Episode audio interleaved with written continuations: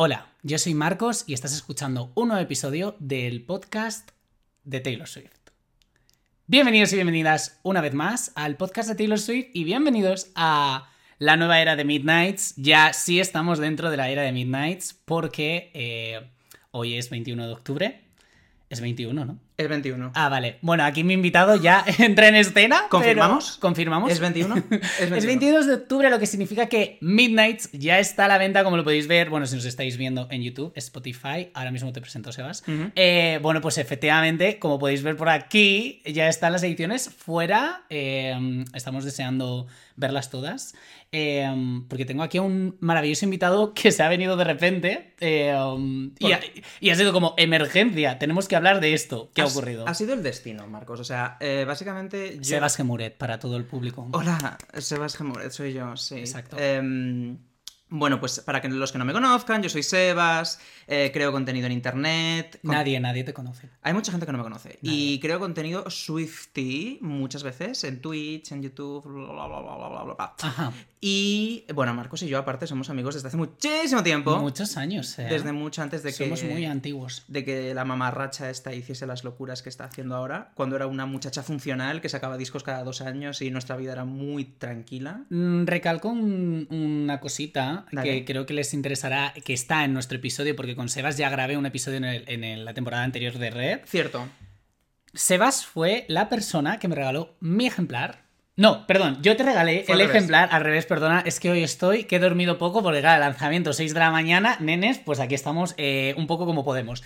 Eh, le regalé su ejemplar de 1989. ¿Qué o es? sea, eso fue como forzar, forzar, no, forjar una amistad Ese- para siempre. Es el único ejemplar que tengo de 1989. Hombre, menos mal. Te diré que no te gastaste muchos dineros, porque es la edición que no tiene.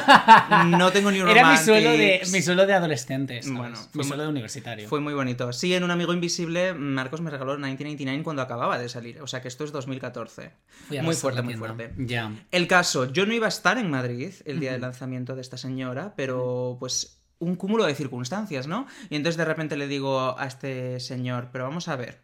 Porque teníamos pensado grabar como una movida del tour o de no sé qué tal, y yo digo, pero ¿cómo vamos a grabar? El día del lanzamiento de Midnights y hablar de cualquier otra cosa. En plan, ¿en qué multiverso? A ver, ya. La realidad es que nosotros no creíamos que éramos, pues. O sea, yo personalmente no me sentía capaz de eh, escuchar el disco, eh, ¿sabes? En plan, todo este cúmulo de emociones, Ya. Meterlo aquí, porque de eso es lo que va a ir el episodio. Vamos a estar hablando de que hemos escuchado el disco, primeras impresiones, que nos ha gustado de manera general, porque ya tendréis un análisis más como capa por capa con otra personita que se pasará por aquí. Pero con Sebas estamos emocionantes, eh, emocionales, eh, emoción todo. Y lo que queremos hacer es, pues ya que hemos indagado en el sonido, ver qué nos ha parecido, qué es lo que nos ha gustado, qué es lo que no nos ha gustado, qué estamos flipando con el anuncio secreto, que ha sido que se ha sacado del coño siete nuevas canciones para una edición de las 3 de la mañana. Eh, ¿Qué te parece todo esto? A ver, yo he de decir que estaba muy nervioso. Vale. Porque... Marco, Estabas, ya no. Estaba. Uh, Porque no teníamos ni un puto acorde. ni una cosa. A mí me gustaría recordar que hasta hace horas, mm, que llevamos todos como un mes y pico con lo de Midnights, no sabíamos ni a qué sonaba, ni teníamos un acorde, una nota, no sabíamos quiénes colaboraban, Nadie. no teníamos ni puta idea. Bueno, sabíamos lo de Lana del Rey. Sabíamos lo Que de ahora hablaremos que de ahora eso. hablaremos de ese tema. Bueno. Sí, un poco fuerte, la verdad. Continuemos. Un puntito en la boca me voy a poner. Em, entonces, claro, yo estaba nervioso porque digo, hay, hay una parte peligrosa en, en- en hacer un anuncio así Sí. que no la tiene anunciar algo como hizo con Folklore. O sea, con. Folklore Evermore dijo, oye, que mañana sale mi nuevo disco. Mm, ya está. Venga, Entonces no- disfrutadlo. No, te da tiempo a procesarlo y quieras que no te sorprende sí o sí. En cambio, Sí. aquí hemos tenido como un mes para alimentar nuestras expectativas y yo de eso. ¿eh? yo estaba en plan, joder, eh, mm, a ver si nos va a decepcionar. Que es, es complicado que Taylor Swift decepcione, pero a ver si nos estamos haciendo una idea de un disco y luego va a ser otra cosa y tal que cual. Bueno, me ha puto flipado este disco, ¿vale? O sea, estoy literalmente living. Ujú. Tengo mis grupos de amigos Swifties muy divididos. Muy divididos. Puedo entenderlo. Puedo entenderlo, puedo entenderlo. Y a- ahora hablaremos de esto. A mí, yo os adelanto que el disco me ha encantado. Vale. Pero quizás eh, que es una cosa de la que quería hablar contigo y que has comentado tú, que Eh, es sí. las expectativas que tú te has formado ante el disco. Mm. Yo he de decir, siendo 100% sincero, ya lo comenté con Eloy en el anterior capítulo, Vale. yo cuando anunció Midnights, o sea, estaba en shock, estaba deseando escucharlo, pero como que el concepto a mí no me terminaba de encajar, porque era como, ¿por qué quiero escuchar yo eh, cosas que te han tenido muchos años en desvelo? ¿Sabes? Como que a mí me interesaba que me dijeses ahora qué te pasa. O sea, yo estaba como en el ahora. Entonces, claro, yo eh, tal fue como Midnight no sé qué, vi esa portada y yo automáticamente pensé, esta chica se va a sacar la guitarra eléctrica del desván Ya. va a empezar a gritar, a hacer ¡Ah! Y entonces va a hacer como el nuevo álbum de los Screamos y los Emos de 2022. Vale. Yo eso es lo que yo pensaba. Y luego salió mm, que, bueno, se empezaba a hacer como, no filtraciones, sino como especulaciones de, esta es una lista de productores, estaba eh, San Vincent como productora y Selena Gómez, que yo estaba como diciendo, Sí, sí, ¿qué estaba- cojones va a ser esto? Estaba también. Ay, con el que hizo todas las pop. eh, Max Martin. Max Martin, Shellback estaba también. Claro, entonces yo digamos que yo tenía una idea. Entonces cuando de repente empieza, que por cierto estamos tomando una infusión de lavanda. Es un té de lavanda. Es un- aquí estamos. Eh, cuando empezó Lavender Haze, yo dije, ¿qué coño? ¿Sabes? O sea, mi primer pensamiento fue, ¿qué es esto? ¿Sabes? Eh, pero me ha gustado, eh, me ha gustado el disco. Ahora, ah, Es muy complicada la gestión de expectativas, ¿no? También. A ver, es que hay una cosa que es que es muy heavy. Y es que venimos de dos discazos. Ajá. Venimos de Folklore y Evermore. Sí. O sea, venimos de dos discos que han puesto la barra tan puto alta. Que es que incluso son dos discos que hasta los haters de Taylor Swift Les gusta. tienen que reconocer eh, la calidad musical, em, la innovación, lo que ha aportado a, a la conversación. em, Grammy álbum del año. O sea, de repente, una tía que se suponía que ya estaba un poco en sus últimos discos, ya casi hablando solo para los fans, volvió a posicionarse. Entonces, claro, yo creo que había muchos nervios porque es su primer disco nuevo desde las regrabaciones, ¿no? Y Sí. era como, vale, has hecho esto, has hecho esto, has hecho esto. ¿Y ahora qué vas a hacer? Y sí que es verdad que yo igual me esperaba que tocase otro estilo, qué tal. Yo no sé lo que tú opinas, pero para mí esto es em, 1989 Reputation all over again, ¿no? O sea, es un poco volver a, a un sonido más comercial. Yo creo, eh, solo rescatando una cosa que has dicho, eh, que estoy totalmente de acuerdo con lo que has comentado de que Folklore y Evermore ya rompieron, rompieron además con lo que estaba haciendo, aparte de poner la, la esta alta. Sí. Eh, yo, por ejemplo, recuerdo estar en una tienda de discos de aquí de Madrid que se llama Marillion Records, que no es promo, pero es que me encanta ir a esa tienda, me siento como muy a gusto. Eh, y estaba hablando un tipo a, a la persona que estaba ahí encargada y decía. Es que estoy sorprendido con este disco porque yo no escucho a Taylor Swift. Un señor, Sí. un señor que tendría sus cuarenta y tantos años comprándose folklore porque decía que le parecía una puta obra maestra y yo, efectivamente, estás en lo cierto. Pero es que incluso los más sibaritas, en plan, "Ah, solo escucho Arctic Monkeys y Led Zeppelin, ¿vale? Sí, Arctic Monkeys ha sacado un disco. ¿Lo has escuchado tú? No. Yo tampoco. Si alguien, O sea. si alguno de nuestros eh, seguidores eh, del día de hoy ha escuchado. Ha escuchado el de Arctic Monkeys, que nos lo haga saber. Es de- he de decir que estoy muy triste porque hoy también, hagámosle algo de promo, Oh. Carly Rae Jepsen ha sacado su nuevo trabajo discográfico, que yo la adoro, pero no lo he podido escuchar todavía. Claro, porque aquí Priorities. esto... Bueno, y Megan Trainor también. Por si os interesa, Megan Trainor también ha sacado disco. Megan Trainor. Yo creía que estaba muerta, pero no, parece ser que no. no, estaba de parranda. Estaba de viaje. Está de viaje. Está de viaje. Bueno, contestando lo que te decía, porque me enrollo mucho, eh, mm, que si me ha gustado el sonido y eso, ¿no? Me has dicho. Sí, que es ¿qué te ha parecido el sonido? A mí me ha gustado. Eh, es verdad que yo iba, creía y yo también esperaba un poco que Taylor hiciese algo más tirando al rock, este pop rock que además ahora se ha vuelto a poner un poco de moda Sí. con Olivia Rodrigo, toda esta gente. Em, pero me ha gustado porque dentro de que tienes el estilo un poco de 1989 y Reputation un poco ahí equilibrado, creo que tiene la madurez lírica dentro de que Taylor Swift siempre ha compuesto muy bien de Folklore y de Evermore. Y esto es una cosa que también he leído en Twitter y de la que estoy muy de acuerdo. O sea, como que las letras no acompañan a que sea una canción de radio. No sé si me explico. No es como eh, Look What You Made Me Do, que era un poco como Sí. para el salseo, ¿no? O sea, como que aquí hay una, un- una perspectiva súper adulta y súper oscura eh, que me encanta cómo la ha enlazado con, con un poco el sonido que antes hacía Sí, más pop. Tiene una intensidad lírica brutal y luego mm, tampoco son canciones que entren solas, ¿sabes? Yo, por ejemplo, cuando te escuchas Lover, una canción como Paper Rings, por ejemplo, es que te entras sola, dices, es que quiero volver a escucharla porque es como muy chicle, porque es como muy comercial. Y en cambio este disco, a pesar de ser pop, yo me lo he escuchado una sola vez. He venido a este podcast el día de hoy, solo les he dado una escucha. Yo también. Y- Bueno, yo un par solo. pero- Y no hay ninguna que digas, es esta. Como sí que me ha pasado algunas veces, pues eso, con, con Lover, la primera que volví a escuchar fue Ujú. Paper Rings, fui directo. Con eh, Folklore, eh. Ujú. Con Evermore, eh, mm, Nobody No Crime. De estas que te dejan impactado que dices, "Ya- vale, ya me las he escuchado todas, ¿a cuál vuelvo? Y esta vez ha sido como...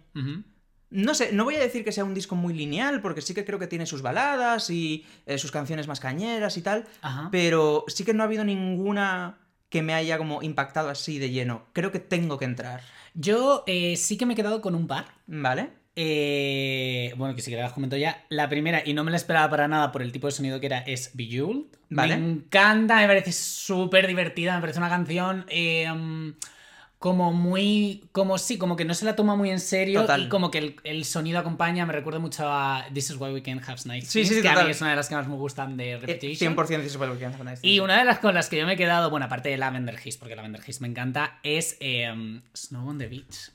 Si quieres podemos abrir este melón ahora mismo. ¿Qué te ha parecido Snow on the Beach? Porque no está ni acreditada aquí. Aquí no pone featuring Lana del Rey y creemos que es por un motivo eh, bastante concreto, que es que Lana del Rey está enterrada debajo de la nieve eh, mientras canta. O sea, literalmente. Yo me voy a poner el tracklist delante porque si no siento Venga, que me voy, a- bien. me voy a olvidar de algo. Es que luego me canceláis. Es que estoy harto. A mí me ha gustado la, la canción. Sí que es verdad que hay gente que me ha dicho, eh, si hubiese sido un señor, como fue el de The Last Time, como fue el Boniver, como fue su madre, eh, hubiese tenido versos solos. Pero es que me encanta la voz de Lana del Rey ahí en los Snow on the Beach. en el- Uf, uf, uf, uf. Me encanta, me encanta, me encanta. Sí. Pero sí, yo hubiese, o sea, que sí. Pero vamos Venga, a ver, tú, no tú. puedes. Ya lo sé. O sea, no es Maren Morris. Lo sé. Maren Morris puede hacerte los coros porque a nadie le importa esa señora. Exacto. Dios. Vale, eh, es Lana del Rey. Y es el dúo que llevamos décadas esperando. Ya. Y además un disco tan Tumblr, que es que lo tendrías que haber hecho entre las dos. Porque es que es un disco, mira las portadas, mira las imágenes. Cualquier imagen de este disco podría ser un post de Tumblr. Ella con el mechero. Y cuando de repente sueltas la bomba featuring Lana del Rey, venga, estábamos esperando un dúo todos. Eso es verdad.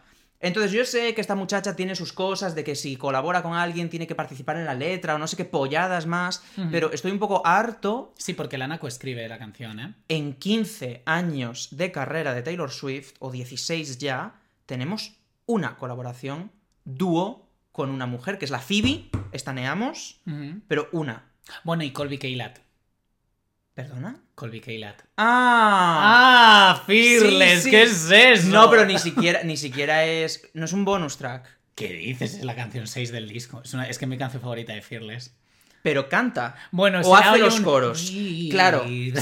Es que también tenemos, también tenemos un featuring con Las Haim. Las Haim Nowhere to be Found. También tenemos eh, Hay featuring. Mojin Hip, creo, en Clean. Y Mojin Hip. O esa la produce o hace algo. Mira, no lo sé. no sabemos, vale. Pero no, o sea, un dúo como Mi con el pavo este de. Con Brendan de este.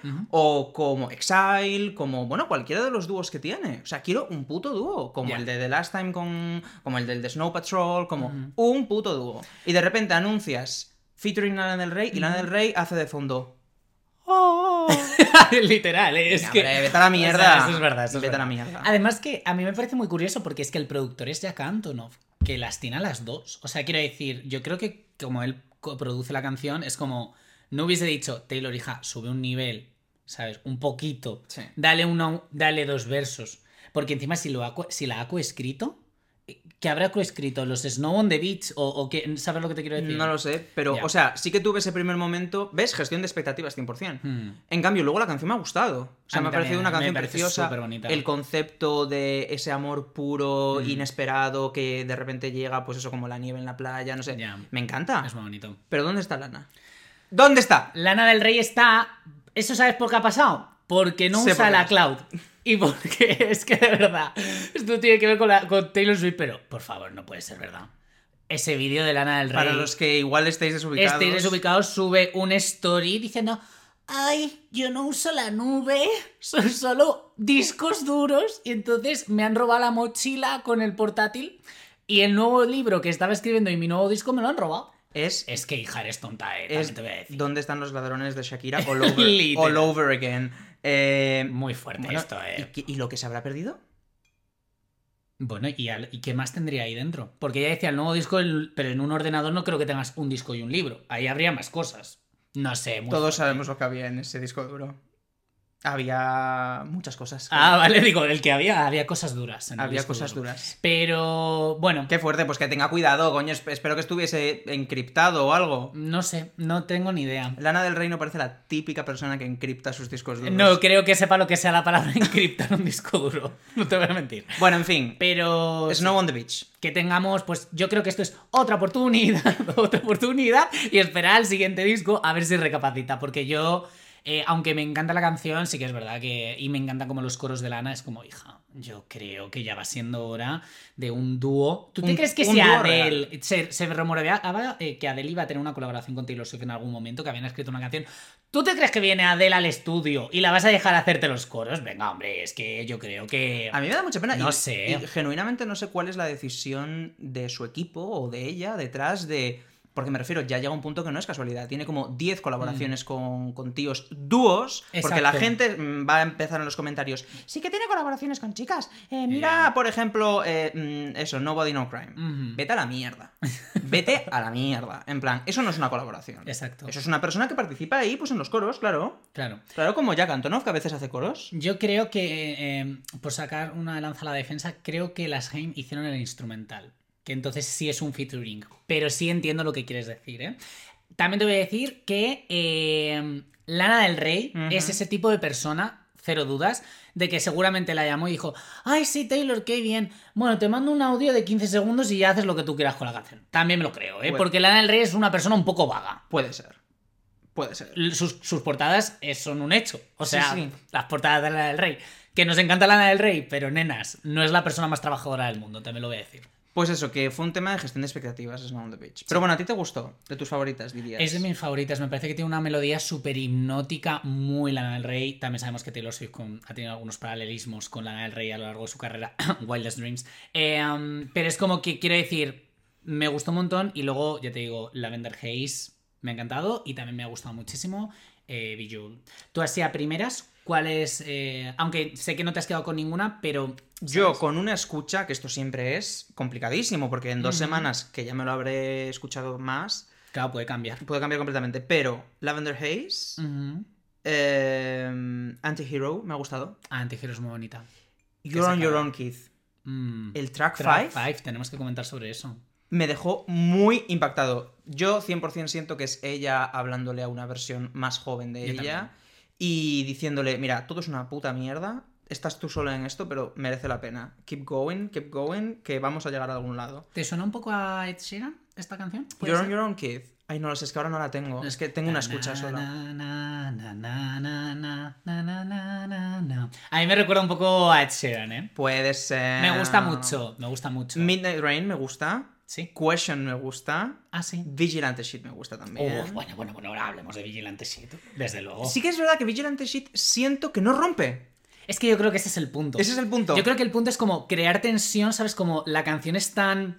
como tan a machete, como que tienes la sensación que va a saltar en algún momento. Es que sube, pero sube, no. sube, sube, sube, me sube encanta. y parece- cierra. sí, me parece como un ejercicio de, de mantener tensión durante 2.50 y que tú esperes que vaya a pasar algo más, pero no pasa nada. Pero como más. ves, estoy más en la primera mitad del disco. Porque luego, Visual, a mí personalmente, Mm. no, me, no me quedé con ella. Labyrinth me parece un poco coñ- coñazo con una escucha, ¿eh? Eh, Karma me ha encantado. Ay, Karma es divertidísima. Ay, es que Karma, además. ¿Qué coño más grande tiene? O sea.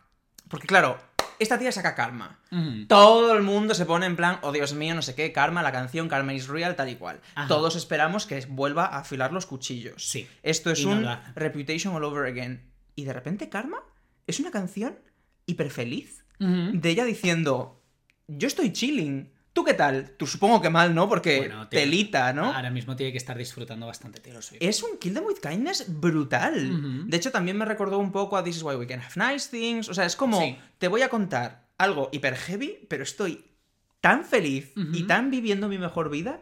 Y claro, pues eso, todos pensábamos. De hecho, me parece mucho más Karma. Vigilante Shit. Ahí sí que afila cuchillos. Sí. Y sin embargo, Karma es como, estoy viviendo mi mejor vida. Tú deberías estar un poco más preocupado. Porque. Eh, um, es ahí donde yo creo que lo que te comentaba antes de que este disco tiene una perspectiva, tiene como una madurez. eh, porque este tema ya lo ha tratado antes, Ya. pero no lo ha tratado así. Ya. Lo ha tratado de otra forma. Es como lo típico de cuando vas creciendo a lo largo de tu vida y vas diciendo, uff, quizás en este momento de mi vida actué. No hay que juzgarse. Yo creo que la vida es ir subiendo escalones y luego de vez en cuando mirar eh, pues lo que has hecho. Entonces yo creo que aquí Taylor Swift dijo, voy a hacer karma, pero no voy a hacer lo que todo el mundo se espera que sea esta canción. Y lo voy a hacer, le voy a dar la vuelta y lo voy a hacer desde el otro lado de qué feliz soy, yo hago las cosas bien, hay gente que no hará las cosas bien y tienen que estar en su casa retorcidos de dolor ahora mismo. Y a mí también me ha Uf, gustado. qué ¿no? pena. Sí, mucha sí, lástima, sí. la verdad, porque además ahora está el campito en llamas, la verdad. Y luego Mastermind me ha gustado mucho. Bueno, Mastermind yo creo que es una confesión abierta de, de que Taylor Swift está desquiciadísima. Loca. Loca del coño está. Está, pero que yo me lo creo, ¿eh? Sí, sí, sí. Yo me creo que esta chica dijese, este me gusta, vamos a hablar con todo el mundo, vamos a propiciar esta situación como sea. Pero es que además eh, también hay una parte de la canción donde habla de que, pues eso, de que ella de pequeña nunca tuvo amigos, de que la desplazaban mucho y que por eso lleva desde entonces eh, con toda esta estratagema para gustarle a todo el mundo. Y siento que es un twist súper interesante porque Taylor siempre ha tenido esta narrativa de... Ay, el amor, esto que llega y tú no te lo esperas, esto que de repente, bueno, Snow on the Beach, ¿no? Esto de, Sí. fíjate, nadie se lo esperaba y de repente me he enamorado y cómo son estas cosas. Y de repente en Mastermind es como, va, realmente muevo los hilos un poco. Y es como, wow. Que obviamente siento que vuelve a ser un poco el personaje de Blank Space. Ajá. En plan, me dicen que yo soy la que retuerce todo y que yo soy una mm, loca obsesa con las cosas. Entonces siento que vuelve un poco a la perspectiva del personaje de Blank Space Y escribe desde ahí. y plantea un escenario de... mm, Va, realmente... esto estaba todo pensado y yo soy una mastermind y, y realmente estoy tan obsesionada con gustarle a la gente que cada cosa que hago significa algo tal. Y es como... Taylor, no deberías estar diciendo estas cosas. Ya, lo- lo- porque nos lo estás corroborando. Ya. Y más después del anuncio que ha hecho hoy de que, bueno, vamos a tener un álbum. No se sabe si es visual completamente, pero desde luego varios videoclips va a haber. Y yo, el teaser este que ha lanzado, Hmm. de 40 segundos, Bueno, hay me ha roto por la mitad. Hay O sea, varios clips. Increíble. Hay varios clips Que parecen de cine. Que yo me he quedado con la peluca en Marte, en el que está ella como tirada en una piscina. Ay, sí, como de agua morada, así, en plan, haciendo así. Hola. Y en un escenario como rollo cabaretera. ¿Qué? Yo creo, o sea, lo he visto en Twitter y estoy 100%. Esta es. Este clip pondremos ahí perfecto. O sea, Es que es what the fuck. Hay Cats mucha, desea- desearía, la verdad. hay mucha gente que está hablando de que eh, hay muchas referencias a distintas eras. Porque hay una Taylor muy country en ese pequeño teaser, hay una Taylor muy eh, Wildest Dreams, hay una Taylor. Entonces, hay mucha gente diciendo, esto es un poco un repaso de, de sus eras. Porque yo no sé tú. Buah, me, me voy a meter igual en un jardín, pero a mí esto me parece un disco tan de despedida. Ay, no. ¿A ti no te lo parece? Eh, no es que, es que me niego a creer eso. Bueno, obviamente. O sea, me lo niego.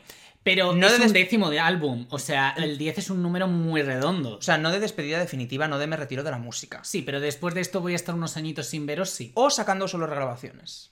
En plan, oye, Sí. mm, este disco yo lo he visto muy de ella cerrando etapas. O sea, ella lo que ha hecho con este disco es abrir el cajón de mierda que tenía, con un montón de temas que nunca había solucionado. Cada puta canción de este disco es una confesión. Ajá.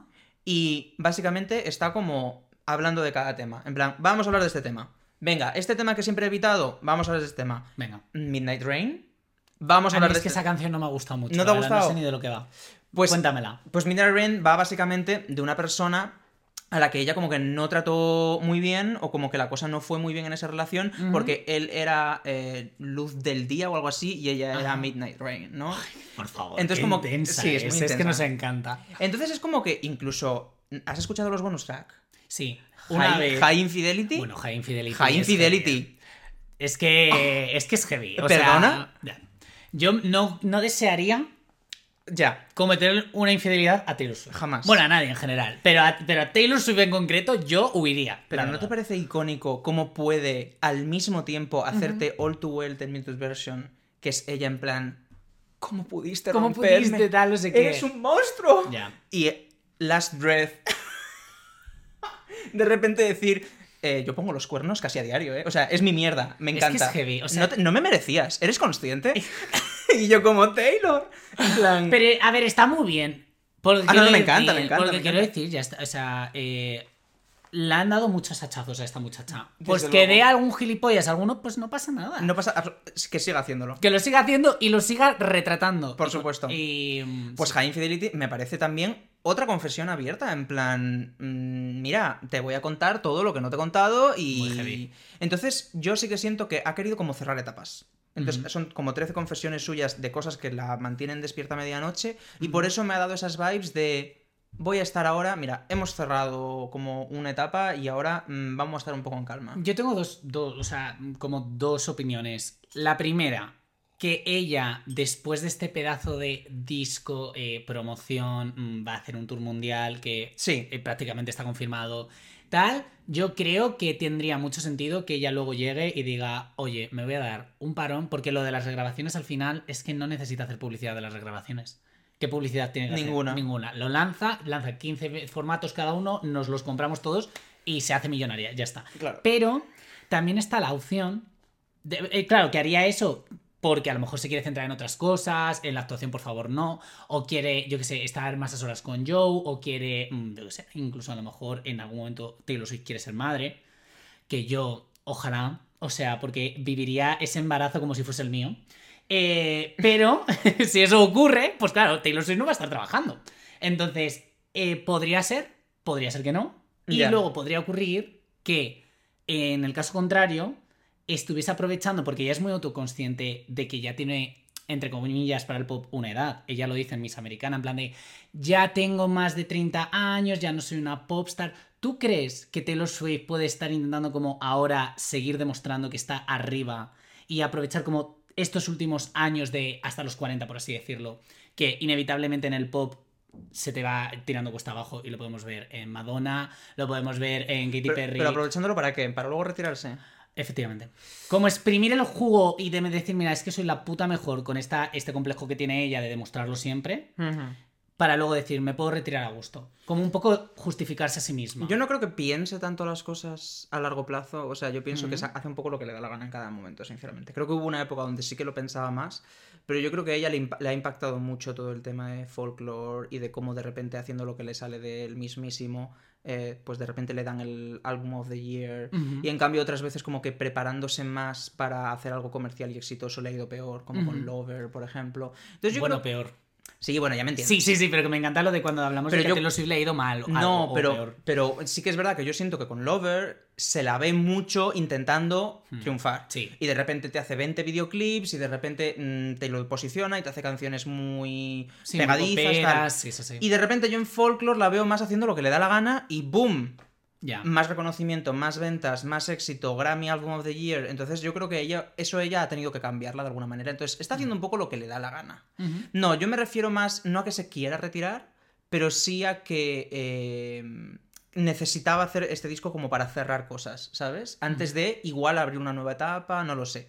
Con respecto a su vida personal, es complicado. Es- lleva toda la vida fantaseando con el tema de ser madre. Lleva metiendo a niños en videoclips. Bueno, desde en Mine, que tenía dos churumbeles. Luego en, Esto es un Vélez con 20 años. en Lover tenía otra niña. Bueno, ahora, ¿has visto el videoclip de Antihero? Ah, sí, bueno, claro. Tiene tres hijos de repente, ¿no? Entonces, siempre fantasea con esta idea, pero al mismo tiempo la veo cero preparada para hacer de repente un a dejar su carrera. Yo, eh, yo la veo como una artista tan ambiciosa como para decir no quiero sacrificar mi carrera por esto, ¿sabes lo que te quiero decir? Ya. Pero al mismo tiempo, y es que Taylor se lo ha dicho en entrevistas y tal, en plan que, bueno, pues que ella en algún momento pues no se lo plantearía, ¿sabes? Sí, no sé. Pero claro, eso sería también iniciar una Taylor Swift más mami. Más, más Kelly Clarkson cuando tuvo a su hija que ahora solo hace discos O, a- de- o Adele, mm, O Adele, con sí. 30, o... A ver, yo lo entiendo. Claro, porque es una etapa diferente Bueno, de su vida, eh, pero... Y puede sí, salirte un discazo. Mira a Rigoberto Bandini, que ha hecho un disco bueno, es verdad, casi, Rigoberta exclusiva- casi exclusivamente a su hijo. y ha sido, ha sido muy bonito. No, si yo estoy abierto a que haga lo que le dé la gana. Hmm. Pero sí que es verdad que... Joder, es que tiene 33 años, ¿sabes? O sea, que no va a poder cantar de adolescentes mucho más tiempo. Eso es. Por eso yo siento que ahora está más en esta dinámica de creo narrativas, creo personajes, eh, tomo perspectivas distintas. Y a mí me parece que muy, muy interesante. Hombre, Yo creo que Folklore obvio. estamos todos de acuerdo de que ha sido como una piedra angular para ella, porque es que eh, a mí me gusta mucho saber de la vida de Taylor Swift, pero me gusta mucho cómo cuenta una historia. Entonces Obvio. es evidente que tenía que empezar a tomar otras perspectivas y que no fuese solo sobre ella, ella, ella, ella. Que sí que puede estar ella en el contexto de siempre la estás. historia, siempre va a estar. Pero, mm, pues eso, yo creo que lo que está haciendo, Hmm. bueno, lo que ha hecho y lo que está haciendo ahora con Midnights es bastante interesante y yo creo que nos Sí. queda bastante por ver todavía de esa, de esa faceta de ella. Sí, sí, completamente. Y luego algo que me gusta mucho de Midnights es que siento que no tenía un concepto Hmm. claro cuando Sí. lo hizo. Sí, sí, estoy súper de acuerdo con eso. O sea, no. Pues por ejemplo, Lover es como un intento constante de hacer un disco que representa el amor. Reputation lo mismo. Y aquí siento que se ha dejado fluir más en el estudio. Ajá. Y de hecho, me esperaba un disco más oscuro, tal. Y es un disco muy raro, Midnights. Igual es porque solo llevo una escucha, pero diría Mm. que es su disco más raro. es no- el disco más raro y más críptico, yo creo. Sí, completamente. Como que no sabes del todo, del todo de por qué ha hecho, o sea, por qué y de qué. Bueno, hay alguna canción que yo todavía no entiendo todavía de lo que va. Claro. Yo me he hecho dos o tres escuchas del disco y hay, por ejemplo, Maroon. O, bueno, a ti, eh, a mí, Question es como, sí, pero en plan, ¿por qué? O sea, no sé si me explico. en Sí, plan completamente. normalmente cuando saca un disco es como, ah, sí, bueno, esto va de esto, esto va de no sé qué, esto está hablando de tal. Pero este disco, como no hemos tenido contexto, no hemos sabido el sonido hasta el último momento, y encima te suelta como una, ¿sabes? Las letras me las tengo Hombre, que analizar más, pero. Habla mucho y por primera vez de, de la fama. Y habla mucho, esto es una narrativa hiperconstante en ella. ¿no? Pero del tema este de mm, que está hasta el coño de ser famosa y que está hasta el coño de, de no poder re- tener relaciones normales y tal. Y mm, explora mucho en este disco todo este concepto de eh, el éxito, la gloria, eh, el durar, el no durar, el brillar, el no brillar, lo que la gente espera de ella, que la critican a las espaldas. Ujú. Y de hecho es un disco muy crítico con el éxito. O sea, es un disco Midnights que al final habla de cómo está harta de, de este tema en varias canciones. Y entonces, em, no sé, me... Bueno, Antihero, por ejemplo. O sea, es un disco, es una canción que habla de su depresión y de lo obsesionada que está con que todo el mundo habla mal a sus espaldas y de que ella nunca es suficiente. Me recordó mucho a Champagne Problems, Antihero. Muchísimo. No musicalmente, pero en el, el ¿Cómo mensaje. enfoca el mensaje? Sí. 100%. Entonces, em, no sé, me- por eso te digo que me parece como muy de cierre. O sea, creo que ha sido Taylor Swift diciendo, clear the air, vamos Vale. a hablar de estos temas, estoy harta. Y a lo mejor ahora comienza una nueva etapa de su carrera en plan completamente diferente. Igual que cuando apareció Folklore y Hmm. dijimos todos, ¡oh! Hmm. Pues a lo mejor el número 11. Pero lo que, no me, lo que me pasa con este disco es eso, es que mm, 1999 sé de qué palo va. Vale. Red sé de qué palo va. Eh, Folklore este no. Evermore sé de qué palo va. Lover sé de qué palo va. Pero este, ¿Crees que ella está... ¿cuándo me lo pongo? ¿Me lo pongo cuando estoy triste? ¿Me lo pongo en la es que ducha? a mí me pasa igual porque ¿Me lo pongo de fiesta? yo creo que de noche cuando estás volviendo en autobús o en un coche a algún sitio, Bueno, y vamos a decirlo, cuando estás drogado. cuando estás drogado, porque cuando este estás disco- follando, Es que este disco... este disco es muy sexual. Es muy sexual y a mí eso es una cosa que me ha gustado mucho del Hola. disco porque creo que Taylor Swift, aunque ha explorado un poco su sexualidad en algunas en algunas pues dress o en algunas canciones, siempre ha sido un poquito comedida y como muy mm, como poniendo una distancia, ¿no? Como Sí. que ella no se la ve como mega, mega sexual en ningún disco y tal. Aquí tampoco se la ve mega sexual, pero habla como, yo la veo como más a gusto, hablando y sintiéndose sexy, y a- ¿sabes? Como, como tratando el sexo, pues como lo que es una Sí, cosita 100%. natural que puede hablar Hasta- Taylor Swift Hasta de ahora, lo, persona. hasta ahora lo más horny que teníamos de esta señora era False God. Que había un- Uf, que a la gente, yo voy a reivindicar esa canción aquí, porque la gente dice que es un tostón, y eso es una mentira. A mí, False God, me encanta desde los saxofones a las trompetas, a todo en esa canción. A ver, yo no diría que es mi canción favorita. Yo de ese disco sí, ¿eh? No, no la favorita, pero en mi top 3 está fijo False God. O sea, me encanta. Bueno, Bueno, perdona. corramos un tupido velo. Y solo por, por hablar de Lover, ¿qué te parece que se ha hecho viral una canción que a mí me encanta, que es It's Nice to Have a Friend, por la muñeca Dios esta poseída? La muñeca diabólica. Ay, por favor, qué fantasía. Qué horror. O sea, sí, la verdad es que, Qué horror. Esa canción es súper cute. es que no tiene nada que ver. Nada. Uf, es muy gracioso. Es muy gracioso. False God, aunque era muy sexual, era todo metafórico. Sí, como- En plan, yo, Bueno. yo te rezo. Bueno, Bueno, en me pongo de me pongo de rodillas. a rezarte, bueno, ya. quiere decir. I know, I know, I know. We all know. Iba a decir, yo es muy alto, pero es que ella también. Ella es muy alta. ella es muy alta. Ella es muy alta. Es sí. Eso era lo más sexual que teníamos de ella, aparte de. He looks up grinning like a devil. Mm, up from where? Bueno, y only, only wore this dress so you could take it off. So you could take it off. Pero eh, ahora eh, la veo, sí, en, en varias canciones. Eh, el tema es que lo tengo muy reciente y no te sé decir ejemplos. No, no, es que yo estoy igual. O Pero sea, me lo estaba- son me lo estaba escuchando- te has- o sea, pero te has transmitido eso. Me lo estaba escuchando con la letra Mm. y la vi muy desinhibida, muy desinhibida. Bueno, hay como siete canciones que son explicit, que es como... Eh, el mayor número de splits yo creo en un disco de Taylor Swift. Sí, sí, sí, sí, sí. Muy fuerte. Muy fuerte. Y eh, una cosa que has dicho de sobre los números, yo la teoría de que se va a retirar con el 10, no. Pero ¿qué crees del número 13?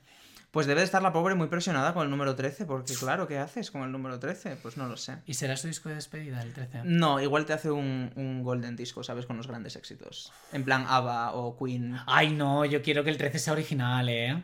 ¿Tú crees? Pero es que el tema es que hay tanta presión que a saber qué hacer. Pero ¿cómo vas a hacer un Greatest Hits de Taylor Swift si todos son Greatest Hits? Es que no puedes hacer... Sería un Ya recopilatorio de me 20 entien- discos. Ya me entiendes. Sí, sí, pero piénsalo. ¿Qué, qué metes en Greatest Hits? Si tienes que meter Pues los disco. singles que vas a poner. Bueno, sí. Las que, las que conoce la gente. Claro. Supongo. Supongo Es yo complicado. Yo hay una cosa que quiero comentar de este disco. Se tomó su infusión de la banda para... Pausa el dramática. Exacto. Eh, ¿Qué le pasa a Jack Antonoff con los instrumentos? Ay, mira, bueno, no Por- me hagas hablar porque me cancelan en este podcast y en España. ¿Por qué no le gustan los instrumentos? Es que yo tampoco lo entiendo. O sea, que está muy bien. Que sí, que Jack Antonoff, el- eh, eh, Taylor Swift está muy a gusto con, Taylor- con Jack Antonoff. No, no. está- Es- están a gustísimo. A gustísimo están. Pero por favor, ya basta. Pon algo. O pon algo nuevo. O sea, por favor, no puedes estar tocando el beat de melodrama durante toda tu carrera. Todo. No puedes hacer eso.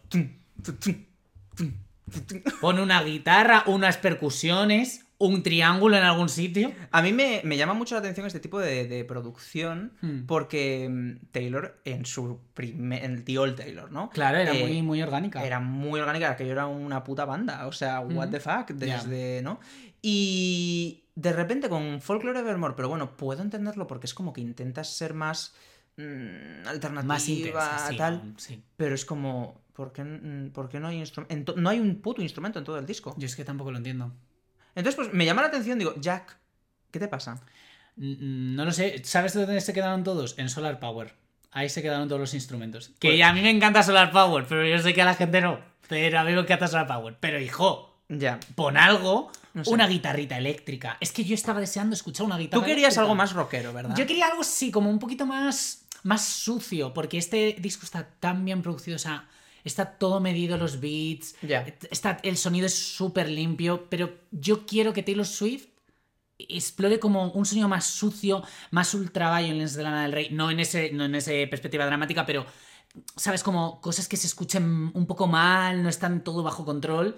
Eh, Ya, me gustaría algo así, yo esperaba eso, pero bueno, que nos ha dado esta obra de arte, eh, que vamos, que queremos ir al tour.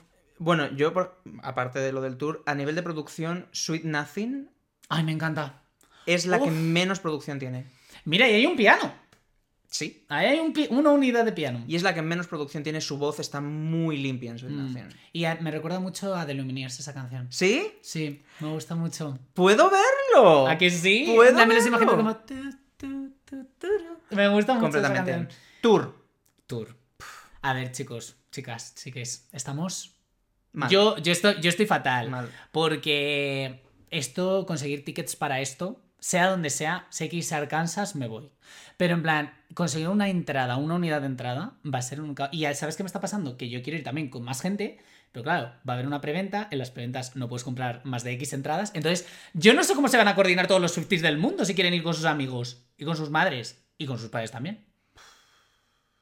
Va- no, o sea, va a ser horrible. Va a ser horrible, va a ser la experiencia más traumática Yo de espero, 2023. yo espero que saque 80 fechas. Y que saque, haga 5 conciertos en Londres y que haga 20 en tal.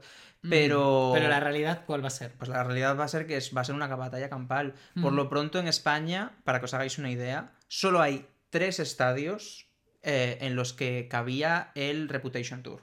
¿Cuál es? Eh, ¿El Wanda? El Bernabéu, el Wanda y el Camp Nou. Ahí, el Camp Nou. Son los tres únicos estadios. O sea, para que os hagáis una idea, y este tour va a ser un tour que te cagas. O sea, va a ser, Va a ser la madre de todos los putos tours. Sí.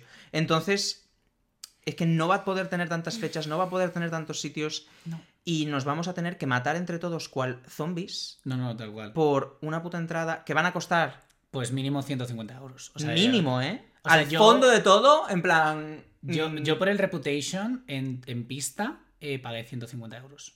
También te digo, Estabas muy cerca, ¿eh? estaba muy cerca, estaba Charlie XCX abriendo y Camila Cabello. Sí. Que no era Pepito y la contrabanda, ¿sabes? Era, era gente de, de nivel, o sea, fue como un festival de maricones. Sí. Entonces, eh, Yo la verdad que fui al Reputation Tour y no me arrepiento ni un poco porque... Nada. Es que, que- Pero es que yo... para empezar fue su último tour eh, Sí, y luego fue como... Fue mágico, o sea, fue impactante. La manera en la que volver a verla en los escenarios después de tanto tiempo, la manera en la que no renegó de la Old Taylor y nos cantó canciones sorpresa de la Old Taylor. Y ya lo pienso y digo, imagínate que no hubiese ido. Bueno, todos los que no habréis ido, claro. Uf, qué pena. Oh my god. Eh, Esto lo puedo poner en, en un TikTok. Es que fue en 2018. En 2018. Fue en 2018. O sea, han pasado ya Cuatro años. Y para cuando van a ser cinco. van a ser cinco. Es que sabes lo que pasa, que el otro día estaba hablando con Menos unos mal que fui. Yo, yo estaba hablando con unos amigos donde me hablaba de Reputation y te lo juro que yo hay veces que vuelvo a ese momento. O sea, vuelvo a atravesar las, las vallas, a ver el escenario por primera vez, a ponerme a llorar eh, en el suelo. eh, o sea, Ya. ¿sabes? Y luego aparte, que digo, mm, ¿cuánto estamos? Porque estamos todo con esta movida de, las, de los precios de las entradas, que la verdad está siendo absolutamente terrorífico. Yo no sé eh, hasta qué nivel va llegar esto. Pero es que digo, claro, es que si hace cinco años que vi a Taylor Swift, ¿tú te crees que si a mí me dice que pague 200 euros por verla, no los voy a pagar bien a gusto? ¿O 250? Sí, es que, los- es que, es que es- me hipotecaré, pero yo los voy a pagar. Es que es heavy, ¿eh? Y es, Bueno, es lo triste, más pero es que... Aviones. No, porque va a venir a España, eso lo tengo yo clarísimo. va a ir a. No sé a dónde, pero, pero va a venir a España. Yo tengo. Lo tengo, lo, simplemente lo siento. Guardad vídeo, guardad vídeo que como venga a España, esto. Soy un poco brujita yo. Eh, Dios te oiga. ¿Tú crees que va a venir a España? No, pero yo ya me estoy mentalizando, de hecho, para el precio de la entrada, eh, los billetes, El alojamiento. el alojamiento. Pero es que da igual, es que como no vaya me voy a arrepentir toda mi Te vida. vas a arrepentir toda tu vida. Toda Tienes que ir a este tour, o sea, esto es Eh, así. yo gano dinero para esto. Claro. Mm, ¿Para qué? ¿Para que esté en mi cuenta de banco? Totalmente. No, no, no, es que yo igual, ¿eh? O sea, Absurdo. yo digo, eh, me estaban diciendo antes unos amigos, ¿te vienes al teatro? Y yo, cada céntimo, Cada de aquí a las próximas tres semanas que Eh, anuncie el tour, es para Taylor Swift. Comer alma. arroz. eh, Y si eso. Y si eso. O sea, no hace falta. Skinny Legend. Cosas Eh, para prescindir. Comer- comida. Comer. alojamiento. Cualquier cosa. Sí. No, o sea, eh, va a ser horrible. Va Sí. a ser horrible. Para cuando vino al Mad Cool, eh, se contaron las entradas como en minutos. ¿Ah, sí? Yo no sé si te acuerdas. Ah, no me acuerdo. Yo es que conseguí entrada, entonces no me acuerdo. Yo conseguí no entrada, estaba ahí cuando daban la hora, refrescando, refrescando, refrescando, refrescando. Me dio tanta angustia que compré cuatro en vez de dos. Bueno, te digo una cosa, que si compras cuatro, sin ser malo, en plan de si en algún momento alguien te las quiere comprar, te la va a comprar. Ah, no, no, desde luego. O sea, quiero decir. de hecho, eso es lo que me jode, que va a haber un montón de gente vendiendo y como, revendiendo a mil euros y la gente se los comprará. Es que esto ¿Qué es es? así. Claro. Pues es yo compré dos. Pero las compré por Ticketmaster o no por sé por dónde. Y no me llegaba el email de confirmación. Y yo estaba tensísimo. Digo, ay, Dios mío, he hecho algo mal, he hecho algo mal, no sé qué. Entonces me fui como a otra web de tickets y compré Ajá. otros dos. Bueno, Y de repente me llegaron cuatro entradas. me mío. Yo fui a. Me dejé una pasta. Eh, Me la devolvieron. ¿Te las devolvieron? Me devolvieron la pasta, claro. ¿Pero qué dices? Del Mad Cool.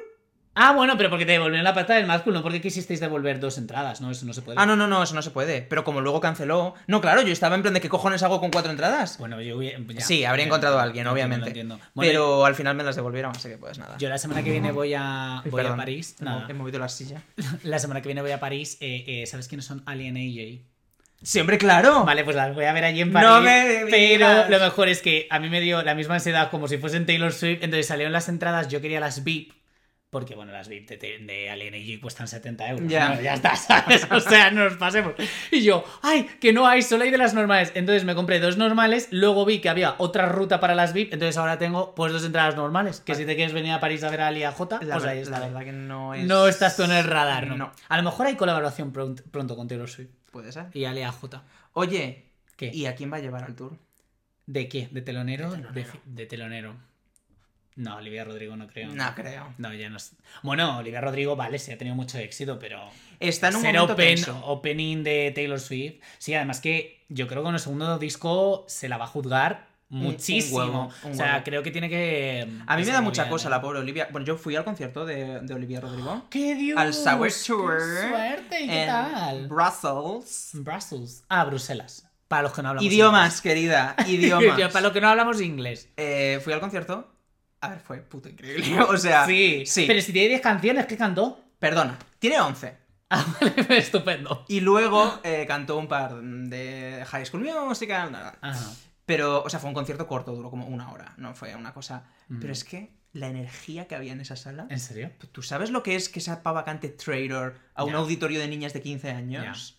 O sea, es que es muy fuerte. Muy fuerte. Bueno, Driver's License. O sea, Bueno, claro. Y he de decir que tiene un muy buen directo esta pava. Eh, es que la gente dice que no. ¿En serio? La gente dice que Olivia Rodrigo no sabe cantar en directo. ¿Eso es cierto o no? Corrobóralo. Tiene un directo que te cagas. Vale, perfecto. Lo que fue malísimo fue la producción. No se la escuchaba apenas. O sea, era un tour pequeño. Se notaba un montón que era primer tour de cantante. Vale. Eh, era el micro del SingStar, el, el, el Casi. Yamaha de. O sea, y la gente gritaba como un- unos desquiciados. Entonces, Y a tú, por favor, ya.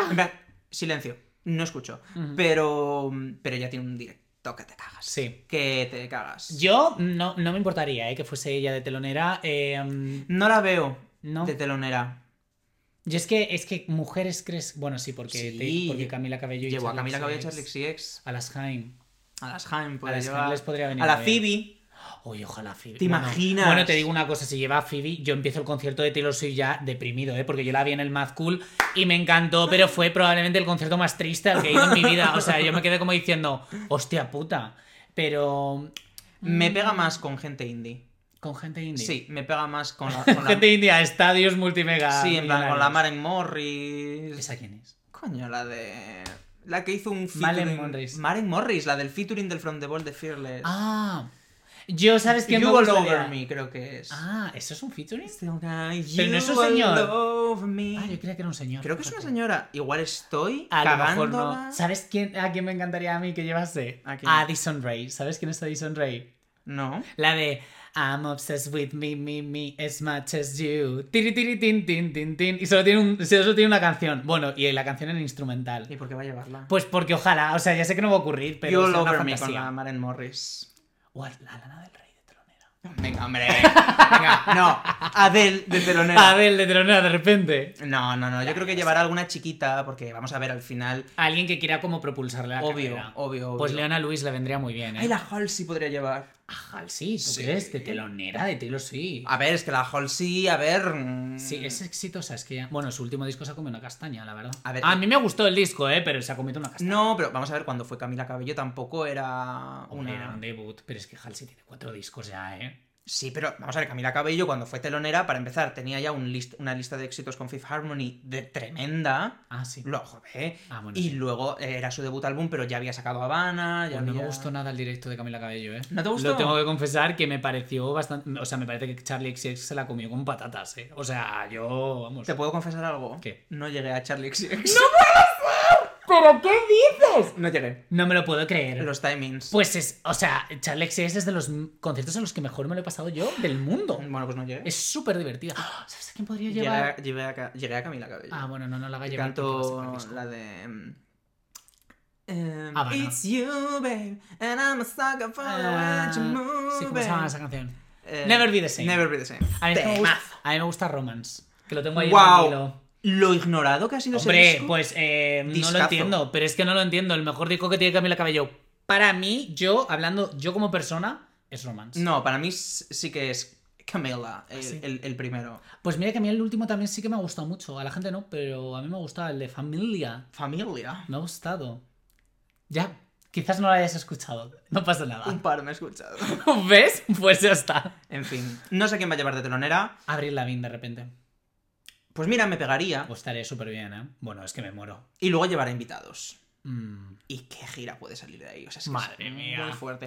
Tiene que tener una presión. Tiene que tener muchos discos por cantar en una gira así, ¿eh? Tiene cuatro discos por cantar. Tiene cuatro nuevos. Luego regrabaciones, porque me refiero. ¿Tendrá que cantar alguna regrabación? Hombre, la All Too Well de 10 minutos. Hombre, All Too Well va a estar fijo. A La- lo mejor le da de- tiempo a la de 5. no, a la, la de 10, bueno. tío, a la, de 10. ¿Cómo no va, cómo Pues no va a hacer la de que a 10? mí- A mí me gusta más la de 5, ¿eh? No te estoy creyendo. La de Ups. 5. Sí, me gusta más. A mí me- se me hace a- a- absurda. me parece que eh, la de 5 es el editing de lo que era la de 10, ¿sabes? En plan, Bueno, es que, es que lo es. ¿no? Entonces, mm, yo creo que. Bueno, esto lo hablamos en un episodio de Red, pero os lo dejo por aquí. Pero eh, es como que está bien, la de 10 está muy bien, pero ya. Pero puedes entender por qué. Sí, porque la cortó. recortó. Sí, lo puedo entender, la verdad. Yo no. O sea, yo ahora. Pues me- para eso te traigo, para que haya diversidad de opiniones. Si no sería yo hablándole solo a la pantalla. All Too Well era mi canción favorita de Taylor y estaba ¿De agobiada. Taylor? ¿Tu Sí, sí. canción favorita de Taylor? All Too Well, la normal. La normal. Y yo, yo Y estaba. está la de 10. Yo estaba fatal. Porque yo digo, ¿qué vas a hacer? No me la toques, esto es insuperable. Ah. Y de repente saco la de 10 minutos y ahora me pongo la de 5 y se me hace corta. Digo, pero aquí faltan cosas. Yo, buah, es que mi canción Fact de favorita de patriarchy. Taylor ¿Dónde Swift- está el patriarcado? Que, Es que que- sí, eso no me gusta nada, la verdad. Me chirría ese verso. A ver, pero es un poco... Bueno, no pasa nada. Un poco woke, ¿no? Sí, un poco. Eh, ahí en esta canción concretamente digo. Em, es que mi canción favorita de Taylor Swift, yo sigo siendo un clásico. Bueno, podría decir dos. Love Story. Es que, es que, lo siento, es que esa canción es atemporal. Esa canción es, Es que, que se escuchará en 2049, Es que para mí esa canción va como aparte. O sea, Sí, es como pero- que no la tengo en cuenta. Pero Love Story para mí es como lo que. O sea, para mí es, es como. Yo pienso en Taylor Swift y viene Love Story. Pero podría decir Treasures como mi, mi canción favorita. Es Treasures. que Treasures. Uf, Dios santo. ¿Habrá alguna de estas de repente en nuestras favoritas de la vida? ¿De repente? No lo sé, o sea, No se sabe. el tema es que estas cosas, pues luego pasa el tiempo Claro, y... tienes que macerarlas. Es un día complicado el de hoy. O sea, lo que estamos haciendo el día de hoy, Marcos y yo aquí, es, Es matarnos. con- matarnos. O sea, es abrirnos un poco porque en tres días este podcast puede quedar obsoletísimo, ¿no? Pero a mí me gusta Por eso lo tendréis mañana mismo disponible. No, pero por eso me gusta mucho grabar estas reacciones así como en caliente En fin, y luego claro. volver a ellas. Yo que llevo años grabando mi reacción a los nuevos discos, Qué veo... paciencia tienes, ¿eh? Mira, Tienes una paciencia. veo mi reacción a Reputation, por ejemplo, y digo, ¿quién es esta persona? Bueno, yo en Reputation gritaba que mi madre me tuvo que decir, oye Marcos, yo creo que puedes bajarle unos decibelios. Y yo en plan de, y yo ahora Reputation es probablemente el disco que menos me gusta de Taylor Swift. ¿En serio? Junto con Debut. Y mira que le tengo más cariño a Debut, creo. Sí, qué fuerte. Es que, ¿sabes qué pasa? Que, bueno, ya lo hablaremos de... Te traeré a ese, a ese, a ese programa, pero Reputation me parece un álbum que no ha envejecido nada bien. Me parece como que lo que... Pues eso, quisiste, pero no. En plan... Ah, no, 100%. ¿Sabes? A mí este álbum me parece mucho más Reputation Mi- que, que Reputation. Totalmente, totalmente, Sí, sí, totalmente. pero no solo tengo en cuenta, o sea, yo Reputation cuando lo escuché la primera vez eh, no me gustó y de hecho mi reacción soy yo diciendo, ¿qué es esto? No entiendo nada. entiendo, ya. Patético. Eh, y luego mm, se ha convertido, no te voy a decir en mi favorito, pero también es verdad que yo soy una persona muy visual. Para mí el concepto de Reputation Sí, fue sí es verdad. tan El concepto, brutal. En las revistas, la era, fue, Todo. fue espectacular. Fue impresionante. Entonces soy, estoy muy sesgado porque el concepto me gustó mucho. Y hay canciones de Reputation que para mí... mm, no sé. Bueno, a mí hay canciones de Reputation. Para mí, Delicate es una de mis canciones favoritas de Taylor Swift. Get, O away, Car. ¿No eres eh, stan de Getaway Car? Soy stan de Cruel Summer, que es Getaway Cruel Car, Summer, pero eso es. Lover. Pero Cruel Summer creo que es Getaway Car mejor hecha. No estoy de acuerdo. Ya lo sé. Nadie está de acuerdo con esta opinión. Cruel mía, pero yo- Summer es la hermana guapa de Getaway Car. Pues ya está. No es Bueno. que no me guste Getaway Car, pero. eh, Bueno, me gustó mucho en el tour, ¿eh? En el tour me gustó mucho and- Joder, no. Pero bueno. Eh, A mí me parece muy feo lo que acabas de decir, pero no pasa ya lo nada. sé. Voy a correr Por favor, no me canceléis. Esto es el podcast de Taylor Swift, pero no de las verdades universales. Aquí lo vamos diciendo. ¿Qué te parece si. mm, bueno, ¿tienes algo más que añadir? Que estoy muy nervioso. Estás nervioso. Estoy muy nervioso. Por todo lo que se por viene. todo lo que está pasando. Porque yo te quiero hacer una última pregunta antes de cerrar este episodio. Cielo santo. Ahora mismo, en caliente, Sí. rankea los álbumes de Taylor Swift. ¿Los álbumes? Incluyendo Midnights, claro. Ah, bueno, eso en un segundo. Ah, hombre, no, las canciones es muy difícil, no, no, no. Pero, ¿dónde meterías Midnights? Hostia, con una escucha. Con una escucha. No me hagas esto. Hombre, pues aquí mismo va a quedar recordado. Estoy buscando los álbumes de Taylor Swift porque no quiero olvidarme de ninguno que luego me canceláis. Dios santo. Tiene 10. Gracias. o sea, pues sí. Aquí están. Em, bueno, para mí el primero siempre es eh, Speak Now. Em, Speak Now. ¿Vas Red- de arriba abajo? Voy de arriba abajo. Ah, vale. Uh, Speak Now, Red. Ya Ya lo empieza. Ya, empieza, ya lo sé, empieza. lo sé. 1989. Folklore. Está Midnight, ¿eh? Lo digo solo para que para recordártelo así brevemente. Evermore. Muy bien. Midnights. Uh. Reputation. ¿Dónde está Lover? Fearless. Ay, la madre que te parió. No me lo puedo creer. No me lo puedo llegar a creer. Lover debut. Es que a mí Lover, sinceramente, me pareció que lo está... Que te calles. Que te calles. Vamos a ver, esto es como comparar... Todos son increíbles Sí, y me sí, meto sí, debut por el culo las Yo veces también, que yo también, yo también. No se trata de, de hecho, eso. estoy deseando esa regrabación, ¿eh? La de debut. Pero, bueno, yo es la que, la que más ganas tengo. Hombre, es que la que más Bueno, igual es. Speak Now la que más ganas Bueno, tengo. sí, sí, sí. Pero debut, tengo unas ganas brutales. Em, a mí, lo que me pasa a mí con Lover no es que no me guste, obviamente. Me parece, bueno, y lo doy todo con, con Cruel Summer, con Cornelia Street, eh, yo en el puto suelo. Pero siento que she was trying too much. Veo Lover y me da, hasta te diría, a veces un poco de cringe. En plan, este. La manera en la que buscaba el éxito. El videoclip de Me. Uf, me encanta. mm, Es tan over the top. Me. Oh, mi, a mí es You need to come down. a mí, mi No puedo. es una de mis canciones favoritas de Lover. ¡Hala! Venga, O sea, yo sé que es el single más maltratado que tiene Taylor Swift. Eh, desde luego. Y luego, aparte, creo que es todo tan over the top que a mí me funciona. A mí me gusta, como decía Talia Garrido. Puede ser. O sea, yo mm, siento que hay canciones de Lover que he ignorado completamente y que merecían mucho más. Sí. Eh, Afterglow. Sí. Daylight. Bueno, Daylight, la cantó, pero Daylight la cantó en el concierto este de Pero, París. bueno, Cruel Summer, Cornelia Street. Pero de repente, You Need to Come Down, a mí me, me sí, parece sí, sí, sí. homofobia. no, pero es como. A mí, You Need to Come Down es em, ese amigo hetero que viene y te dice: Tengo muchos amigos gays. Entonces es como. No entiendo nada. Bueno, yo la canción que olvido es I Forgot That You Existed. Es una canción que... Es una opening. Me, me olvido. es un no. Podría abrir con Cruel Summer y... Y dejarse de tonterías. Y dejarse de hostia, porque esa canción es un... Yo me bueno. olvido. Hay la otra. De la que me olvido. ¿Cuál? Miss Americana. No, Ah, eh... No creo. No creo. The Archer. no. Ah, uff. Eh, chico, pues si no hay más. Sí, Sí, hay más. Ves, mira, tú también te has olvidado. Ah, Son You'll Get Better. no. Qué bonita. ¿Cuál me falta? Eh, joder. Eh, espera, que te las puedo decir de memoria. En orden y todo. Venga. Mira. Eh, I Forgot That You Existed. Cruel Summer. Lover. eh, I Think He Knows. ¿Es esa la que.? I Think He Knows. Igual es esa. Ah, he got my heartbeat. Esa. es esa. No sé si es esa. Ah, luego The Archer. Luego a Miss Americana. Luego va eh, Cornelia Street. Bueno, supongo que será Dead by a Thousand Cats, que no me gusta nada. No. Ah. Y, y me gusta mucho. Uf, a mí esa canción no me gusta nada, la verdad. Eh, Sí, es, I Think He Knows. es I Think He Knows. I Think He Knows me olvido mucho de ella. Ah, The Man, coño, también está The Man, que me la he saltado. Es que no le pega nada de Man estar en ese disco. Ay, pero me encanta esa canción. Ya, pero The Man tiene que estar en Reputation. En Reputation, sí, yo también lo sí, sí. Pero igual que tiene que estar en Lover, pues Gorgeous. eh, Uf, qué coñazo de canción, por favor. La peor canción creo que tiene. King of My. Heart.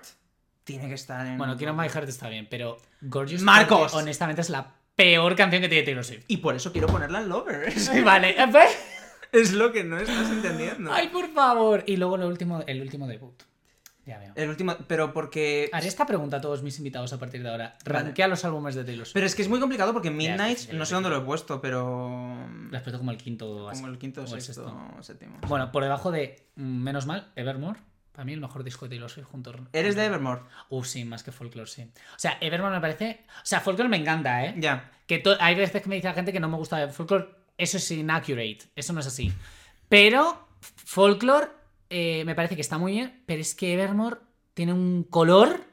Un colorcito, tiene algo diferente ese Ya. disco. Em, y tiene una de mis canciones favoritas de, de Taylor Swift. Que, bueno, es que iba a decir una, pero es que son todas. O sea, y, y ¿Cuál tiene- ibas a decir? Uf, es que me encanta Coney Island. Yo sé que es una canción que. Coney Island. Me encanta esa canción, esa narrativa. Es que estoy deseando hacer la temporada de Evermore porque es que adoro este disco de principio a fin. Menos una que la tengo skip, en plan, la tengo en, en Spotify silenciada para que no me salga. Eh, ¿Cómo se llama? Sí, la de Happiness. Uf, qué horror de canción. A mí Happiness no me gustó. Pero el resto, A mí mi favorita de, de Evermore... tolerated.